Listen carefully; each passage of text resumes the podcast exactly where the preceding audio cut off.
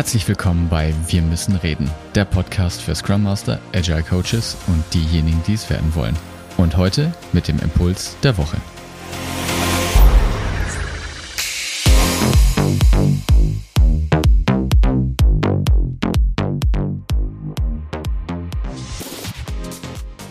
Arbeit zu visualisieren ist eine gute Sache. Sie wird besprechbarer, allen Teammitgliedern sind die Informationen zugänglich.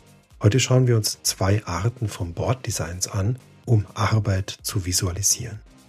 Und hierbei sprechen wir von Koordinationsarbeit, also zwischen den Teams oder innerhalb des Teams die Arbeit, die auf operativer Ebene stattfindet. Das heißt, es geht nicht um die persönliche To-Do-Liste. Erste Möglichkeit, nach Aktivitäten. Und wir kennen diese Art, das heißt To-Do, Doing, Done. Das ist Arbeit über die Aktivitätszustand visualisieren.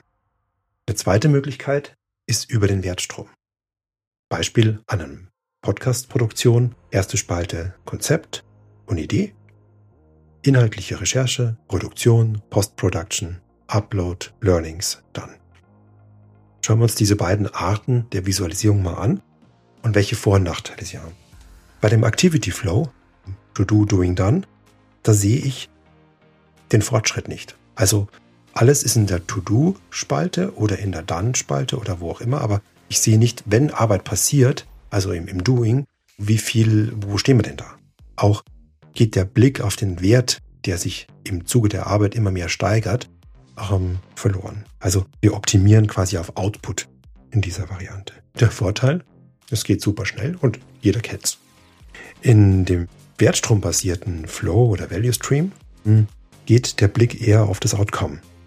Man kann Engpässe anzeigen, also wenn ich an einer bestimmten Arbeitsstation quasi einen Engpass habe, kann ich den sehr viel genauer sehen. Ich sehe den Fortschritt der einzelnen Arbeiten. Wir denken an das Beispiel mit dem Podcast.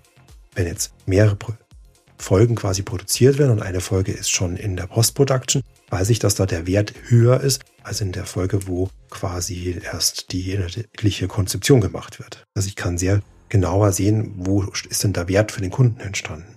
Und ich kann natürlich auf eine ganz andere Optimierung drauf schauen, nämlich auf den Fluss, sprich Wort Engpass. Nun, der Nachteil ist an der wertstromorientierten Darstellung, dass ich natürlich den Wertstrom kennen muss. Das heißt, es kommt ganz darauf an, auf welcher Entwicklungsstufe diese Aufgabe ist. Wenn es jetzt eine neue Aufgabe für das Team ist, was das noch nie gemacht hat, keine Ahnung, eine Konferenz, eine Open Space Konferenz organisieren zum Beispiel, ja, dann wird es sich am Anfang schwer tun, hier wertstrombasiert etwas abzubilden, weil sie kennen schlichtweg den Wertstrom noch nicht. Ja. Das heißt, also für diesen Fall kann man durchaus mit dem Activity Flow starten, der sich dann mit der Zeit weiterentwickeln kann. Ne? Und wenn man den Wertstrom irgendwie kennt mit der Zeit, kann man das ja entsprechend modifizieren. Ein paar praktische Tipps, um sowas dann zu realisieren. Software-Tools, einfacher ist am Anfang besser. Wenn ihr vor Ort arbeitet, arbeitet gerne mit Post-its an der Wand. Wenn ihr digital arbeitet, visualisiert es auf irgendeinem Whiteboard digitalen eurer Wahl. Der Vorteil ist daran, dass ihr flexibel bleibt und dass ihr nicht in die Einschränkungen von irgendwelchen Tools euch begebt oder sozusagen nicht mehr frei in eurer Kreativität seid, wie denn der Flow sein muss. Also am Anfang immer eine gute Idee, das zu visualisieren in einem digitalen Whiteboard.